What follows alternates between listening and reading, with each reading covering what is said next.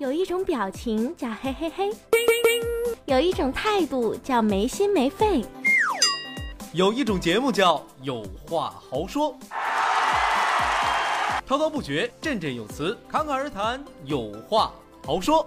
快节奏的生活压力山大，有木有？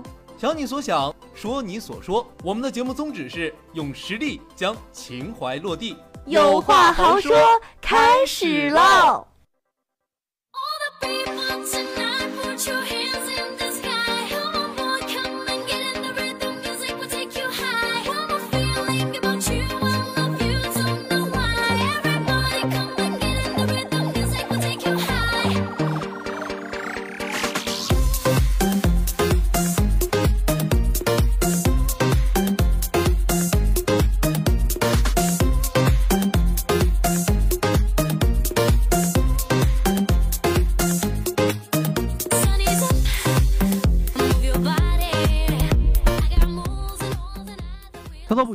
振有词，侃侃而谈，有话好说。Hello，大家好，欢迎来到有话好说，我是你们的好朋友志豪。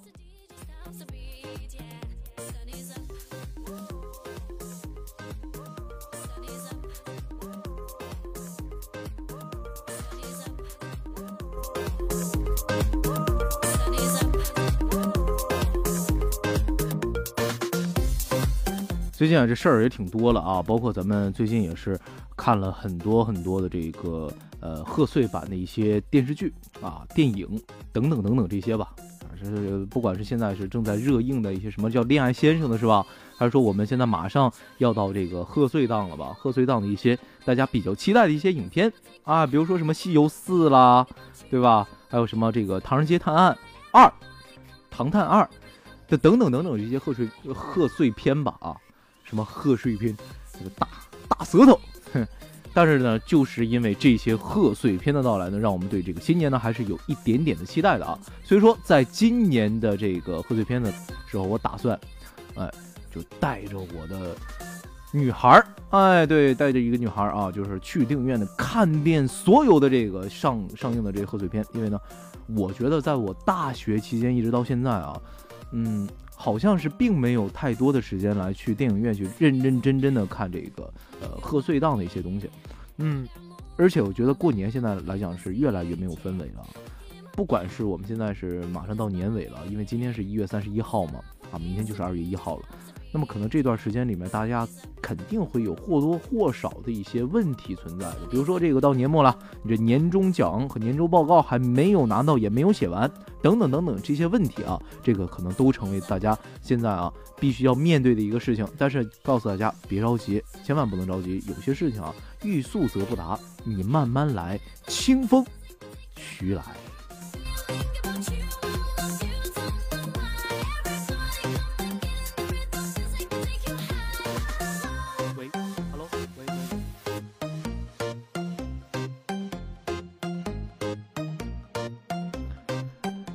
那，包括呢，咱们最近呢正在是热映的这个叫《恋爱先生》这个啊，啊也是有很多的人也是把它当成了一个现在塑造都市男青年群像、引发择友观的一个大讨论呢。那么待会儿呢，正好就要给大家来去详细的来说一下这个《恋爱先生》啊，最近给大家带来的一种什么样的感觉？就是你这个恋爱观和这个择友观，我感觉都是，我感觉都现在存在一定问题啊。就是不管是你从里边看到了谁是自己啊，看到的你是，咱们说的你是程浩啊，还是说是对这个罗越渐渐产生的这种情谊啦，还是说你是张明阳啊，还是说你是邹北叶啦，还是等等等等，包括是宋宁宇等等等等，就这些人，你肯定在里边能够找到你的影子。尤其像咱们现在的一些大龄的一些适婚的一些男青年啊，他们可能现在呢正在。可能面临的一个现在马上要结婚呐，马上要生子啊，等等等等这些面对家庭或者面对现在生活方面的一些问题，不管怎么样，也是希望他们能够正确的直视自己的内心啊，因为有些现在电视剧里边塑造的一些形象，肯定是反映现在社会上的一种现状。因为呢，艺术来源于生活，但是呢，它要高于生活，那么你不能是把他的这种形象呢，就完全的就加给了自己，这样的话给自己的压力就太大了啊。好了，那么接下来呢，我们要说一下这个最近呃发生的一些新闻，比如说在今天晚上，今天晚上会有一个红月亮啊。包括咱昨天这个我的朋友啊就跟我说说，最近这月亮是不是马上要圆起来了？我说这月亮圆不圆你不知道吗？十五的月亮十六圆呢，对不对？哎呀，刚才这一瞬间就说不出话了，好像有人在掐我一样。十五的月亮十六圆啊，所以说大家在观看月亮的时候，记得在十五那天啊，给正好转十六块钱红包，好不好？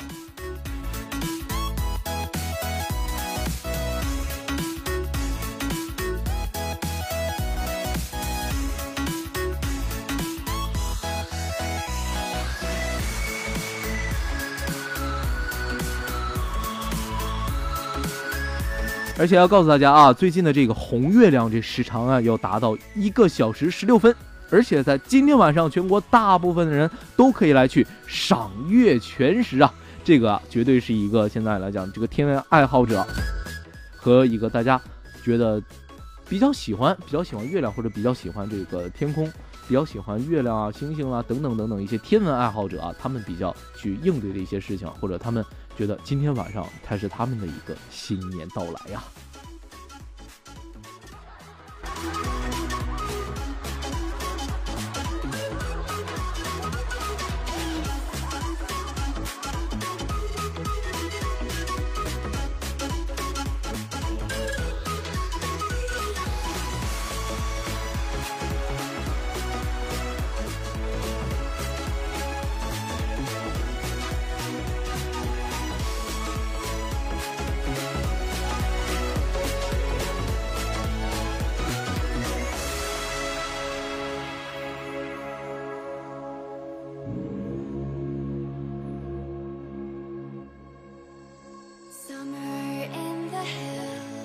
好嘞，我们再来说一下这个恋爱先生啊。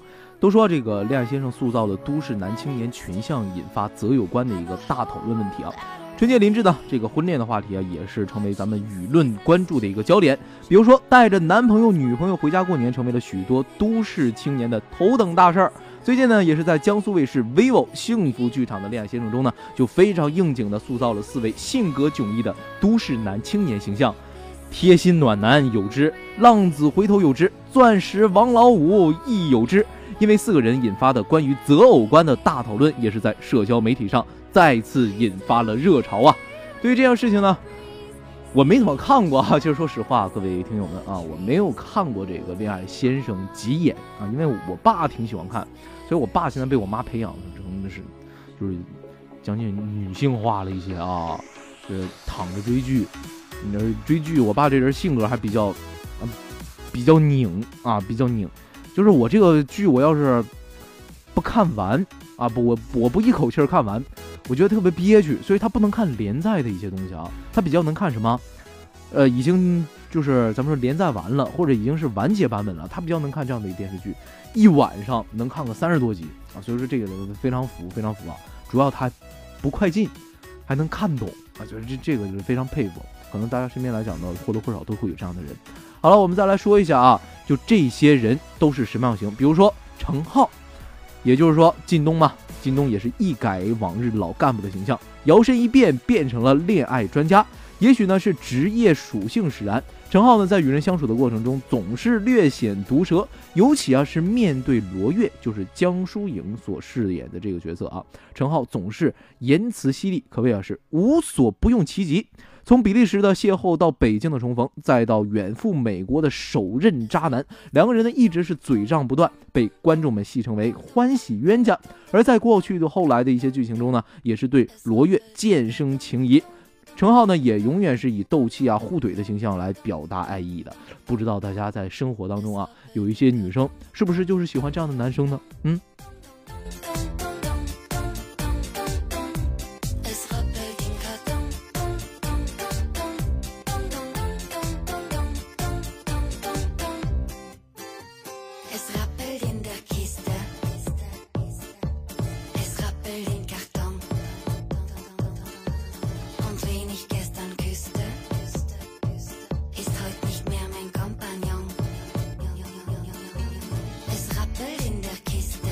其实，在我看来啊，我觉得陈浩看起来特别像高中时期的一个小男生啊，喜欢你就要欺负你的感觉，跟他在一起会有很多乐趣。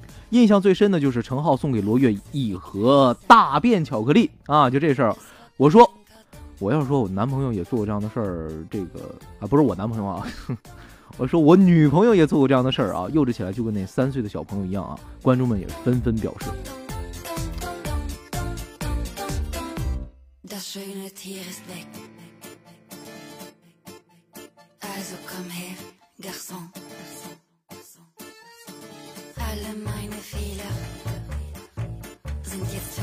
我觉得像《恋爱先生》这样的呃电视剧呢，我觉得就应该配上什么齐秦的《咱们结婚吧》这样比较动感而且比较幸福的一些歌，这样呢，我觉得才能听出这个气氛啊。那么很多人也都说啊，这个和这类男生站就是在一起的感觉，就是和这种程浩的这样类型男生在一起，就是他永远是在欺负你啊，永远就是给你制造不停的一些欢乐啊、快乐这样的人。有时候会觉得他永远长不大，不够成熟，久而久之就会觉得心累。怎么说呢？我身边有很多人都是这个样子啊，有时候觉得挺开心的啊，幽默风趣；有的时候真的是挺生气啊，觉得他总是这么嘻嘻哈哈的，对不对？会，就是咱们说的没有什么安全感啊，就这样的一类型的人吧。嗯，虽然说这样的人性格很好，但是有的时候他的做事可能略幼稚一些啊，可能略幼稚一些。但是有些人他性格是这样的，但是他做事方面的话，他很成熟。比如郑豪，很成熟吗？我的天，对啊。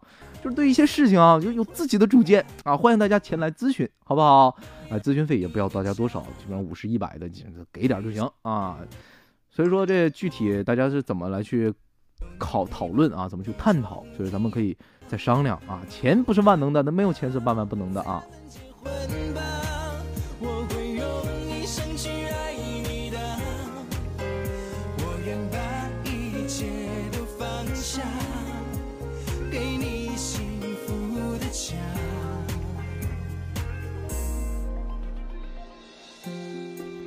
OK，我们再来说一下这第二类啊，就是张明阳，他是什么类型的？浪子回头型。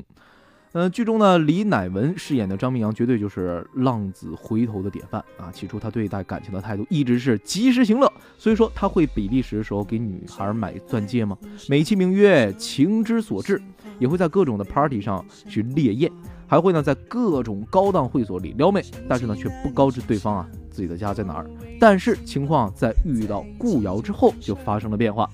马路上的英雄救美让张明阳对顾瑶一见钟情，发现自己坠入情海之后，张明阳成了顾瑶的专职司机，帮助他处理在北京的一切事务。而且对于顾瑶的情敌罗月，张明阳也是百般刁难。为了追到女神顾瑶，张明阳远离了一切社交场所，成为了女性绝缘体啊。对于这类男人呢，女性的观众们分别是有了这个截然不同的两个派别。一部分认为浪子回头金不换，知道了自己想要什么才会更加珍惜，过去那些都是逢场作戏罢了。实际上呢，这类男人往往是更加专情，碰到自己喜欢的人就会笃定一生。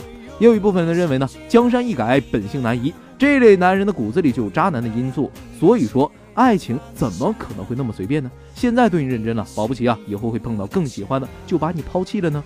我有点情感洁癖啊，不管怎么样的，我都接受不了这样一些混乱的过去啊。观众们也是纷纷讨论的。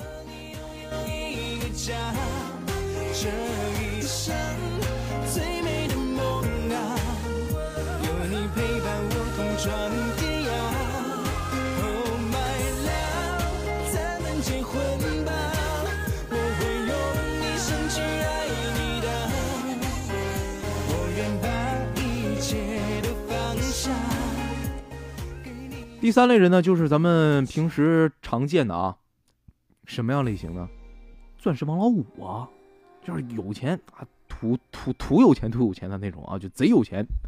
那么邹北业就是咱们大家说的钻石王老五啊，有钱啊。我就记得我当时我是看这部剧的时候啊，呃，他是专车司机啊，专车司机开个辉腾，我的天，你说你开个辉腾，你出来干滴滴，你觉得你它就是低调吧？啊，就是它就算低调吧，因为辉腾它这个车的这个标语和个性标签就是低调奢华啊，这是辉腾给大家的这种感觉啊。而且一直以来，辉腾现在被大众来讲是停产了嘛，呃，因为它独有的一些高性能啊和独有一些就是比较奢华的感觉被大众停产，那咱也不知道为什么啊，就是辉腾再也不出新的了。大家现在看到的在市街面上看到的都是老款的，从一三年的时候辉腾就已经不更新自己的款式了。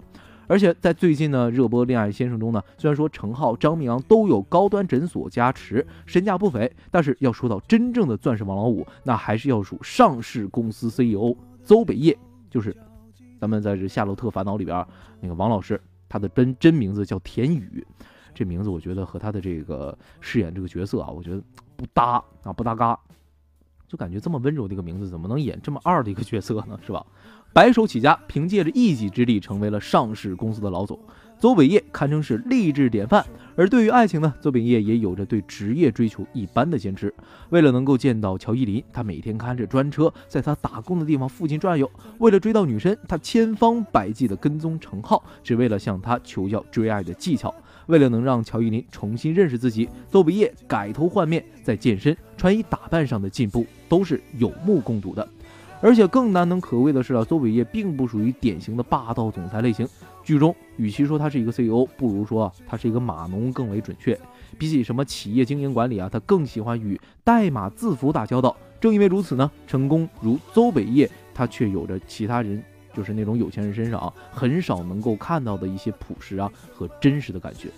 随着现在的剧集的一些推进呢，邹伟业一时之间成为了大众情人，观众们在微博上排队着嚷嚷“嫁人就嫁邹北业”，都说男人有钱就别坏。但是如果能找到一个像邹北业这样的人，有钱又专一，那上辈子简直就是拯救了银河系呀！还有人说，邹北业最打动我的就是那份坚持，对事业如此，对爱情亦如此，这才是他的成功之道吧。是不能继续在橱窗里做模特。哦，除了风以外，我还能听到什么？除了尘以外，我还能拒绝什么？除了你以外，还能依赖哪一个？在千里以外，在呼喊的是什么？在百年以后，想回忆的是什么？在离开以前，能否再见那一刻？记得你的眼睛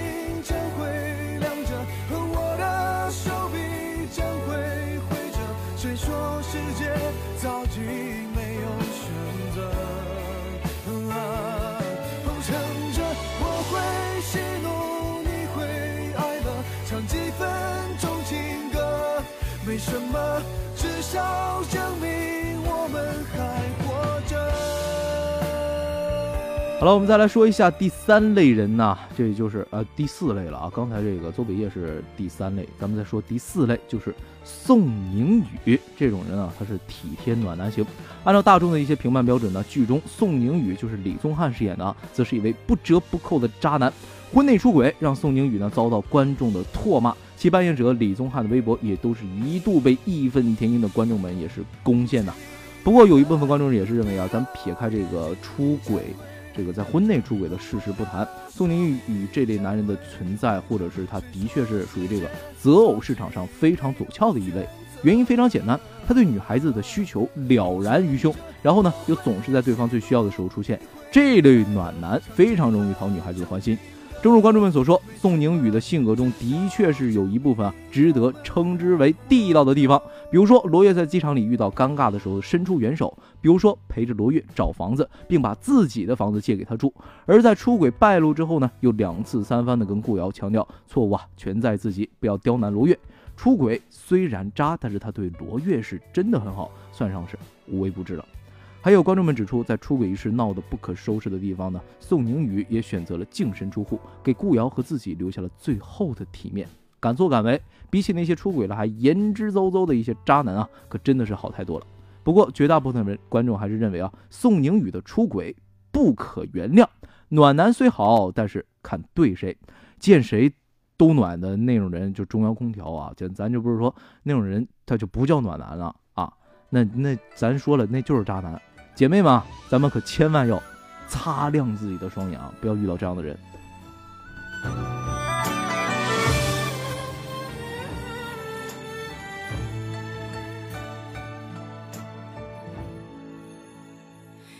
圈勾勒成指纹印在我的嘴唇回忆苦涩的吻痕是说春去秋来的茂盛，却遮住了黄昏。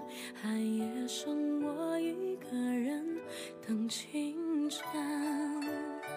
世间最毒的仇恨，是有缘却无分。可惜你从未心疼我的笨。荒草丛生的青春，倒着我的是年轮。数着一圈圈年轮，我认真将心事都封存，密密麻麻是我的自尊，就该一次次。好了，对于恋爱先生呢，咱们今天呢就讲到这儿了啊。因为呢，我感觉其实像这样的一部电视剧，有人喜欢看啊，那有人肯定就不喜欢看。嗯，那么对于这样的一些事情啊，我觉得衍生下面来的一个话题就是，对于月薪三千的男朋友，你会嫁吗？这个问题啊，那我觉得还是挺贴切的啊。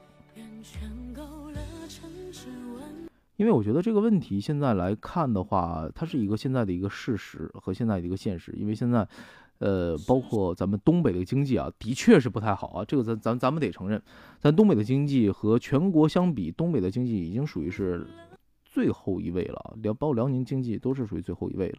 那么咱们今天呢，咱们就是就着恋爱先生这个对于男性择偶观的一个标准来说，月薪三千的男朋友你会嫁吗？这个问题啊。比如说，这个叫做宁静淡泊岁月，说我男朋友两千三，我四千往上，我们在一起已经七年了。他不是拆迁户，也没有任何资本，还是农村的，但是对我满心的好，生活再苦，心里有爱，日子幸福就够了。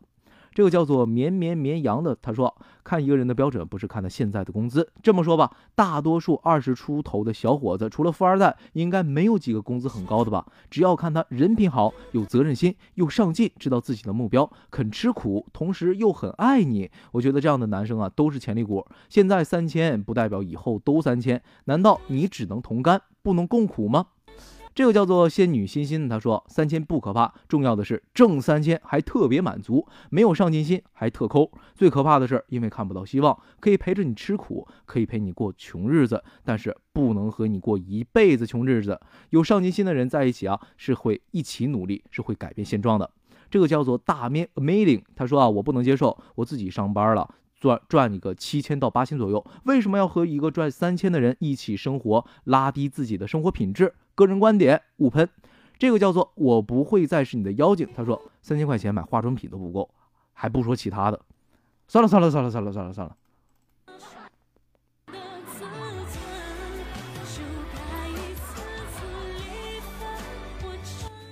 呃，其实对于这个话题，我之前还看过一个类似的一个。主题就叫你愿意嫁给存款只有两万的男友吗？那也曾经有一些朋友问过我这样的问题，说你说那个男朋友要有多少存款才能结婚呢？其实感情的世界里啊，没有人可以替你做决定，因为所有的后果和未来的困难都是需要自己来承担的。正好呢，希望每一个姑娘在决定之前好好考虑以下几点：第一，爱情固然浪漫，但友情不能是饮水泡啊。这什么？咱们说，单单只有这个情字儿，这真的不能当成水来去，呃，就是像它，它像泡着茶一样，它慢慢会变淡，慢慢会变冲淡。生活里不只只有浪漫的爱情，还有各类的柴米油盐酱醋茶。古人有句话不是没有道理的，叫贫贱夫妻百事哀。那么月薪三千的生活是什么样子呢？一辈子可能都要住在出租房里，每隔半年就要搬一次家，每天一大早要赶公交车上班，有的时候打个车都会很心疼。周末想出去吃顿大餐、看场电影，都要考虑考虑兜里的钱，更别说有了孩子之后，奶粉、尿不湿哪样不得花钱？谈恋爱可以不谈钱，但结婚真的不行。再美的爱情也抵不过现实的残酷。正好不是说嫁给月薪三千的男人生活一定会不幸福，而是想让你们知道，未来在一段时间你们很可能会处于一种捉襟见肘、糟糕不堪的生活。你们可能啊要做好这个心理准备。第二个就是，有时候打败爱情的不是金钱和现实，而是男生的上进心。莫欺少年穷，你可以现在穷，但是你不能十年如一日的穷下去。你可以现在月薪三千，但是你不能一辈子都月薪三千。正好之前的大学舍友呢给我来了一条消息，说我跟月薪三千的一个女朋友分手了。其实我觉得我的一些舍友们啊，他们和女朋友谈了四年的感情，在我们看起来都是肯定会结婚的两个人，最后还是分手了。两个人刚刚从校园走向社会，月薪都差不多，交了房租之后呢，剩下的钱都很少，日子过得很拮据。但是我的这个舍友啊，这个朋友啊，依然也是相信一起努力拼搏，生活总会越来越好的。两年里边，他的工资从三千涨到了六千，而他的女朋友的工资一直停在原地，一不顺心就辞工作，而且辗转反侧换了好几次工作。就这个问题，就是后来呢，也是他们两个人分手了嘛。啊，每次在这个酒桌上，这男生都会去喝两句酒来叨叨几句。咱们用脑子好好想想啊，你说一个男生当时要是穷的话，这个女生为什么要跟你在一起呢？何西曾经问过三毛想嫁给什么样的人，何西说：“你是不是一定要嫁给有钱人？”三毛说：“如果我不爱他，他是个百万富翁，我也不嫁；如果我爱他，他是个千万富翁，我也嫁。”就说来说去，他还是要嫁给有钱人呗？那你就是，是不是这个问题？就是说，那你为什么非要嫁给我的话，对吧？然后，三三毛就给他回复，就是说，但如果是你的话，只要够吃饭的钱就好。那何西就问了，那你吃的多吗？三毛说不多不多，以后啊还可以少吃。你说这个千万不要低估女生陪你吃苦、一起拼搏的决心。但是男生必须要明白，因为。他穷，如果说离开你的话，也许不仅仅是钱的问题，而在你身上，他根本看不到未来。还有一条呢，就是经济自由才是女生最大的底气。正好呢，之前在微博上也是看到了一条非常有意思的留言，说如果长得帅、身材好，月薪三千根本无所谓。对啊，这就是有钱女生的资本，有钱有底气，经济上自由了，你就根本不要考虑这种问题。有钱你可以选择你自己喜欢的人，即使他月薪只有三千块。对不对？这些问题咱们都是要去考虑和必须得要去面对一个问题，不要把提高物质水平的希望寄托在结婚或者是一个男人的身上。女生也一定要努力工作赚钱，不是因为爱钱，而是这辈子不需要因为钱跟谁在一起，也不需要因为钱而离开自己喜欢的人。爱情和面包，你选择什么？这是一个老生常谈的话题。女生会说：“你给我爱情就好，面包我自己买。”回到最初的问题，月薪三千的男朋友到底嫁不嫁？我们要考虑的不是男人的月薪和存款，而是要看他的上进心和爱你的决心。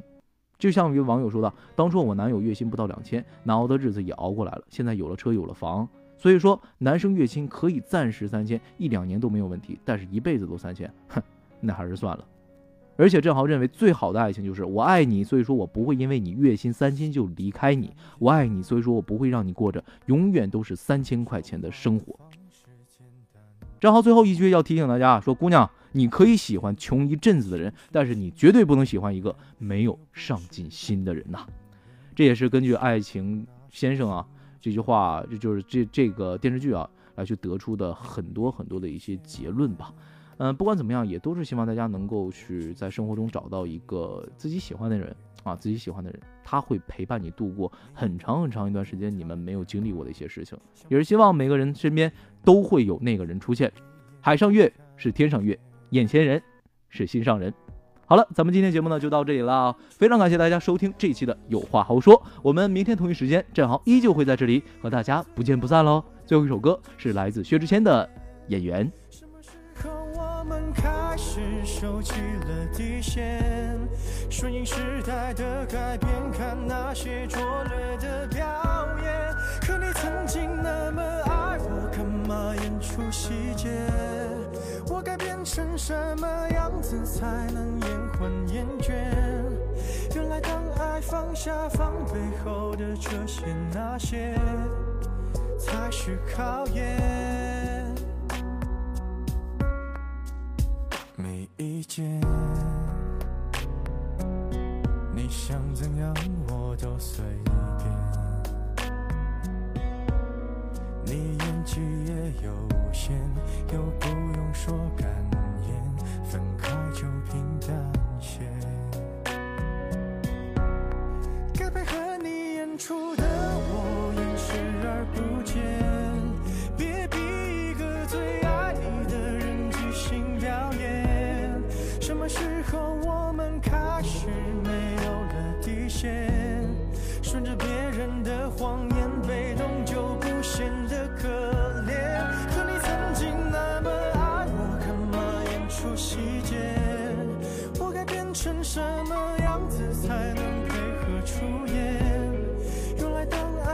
下防备后的这些那些，都有个期限。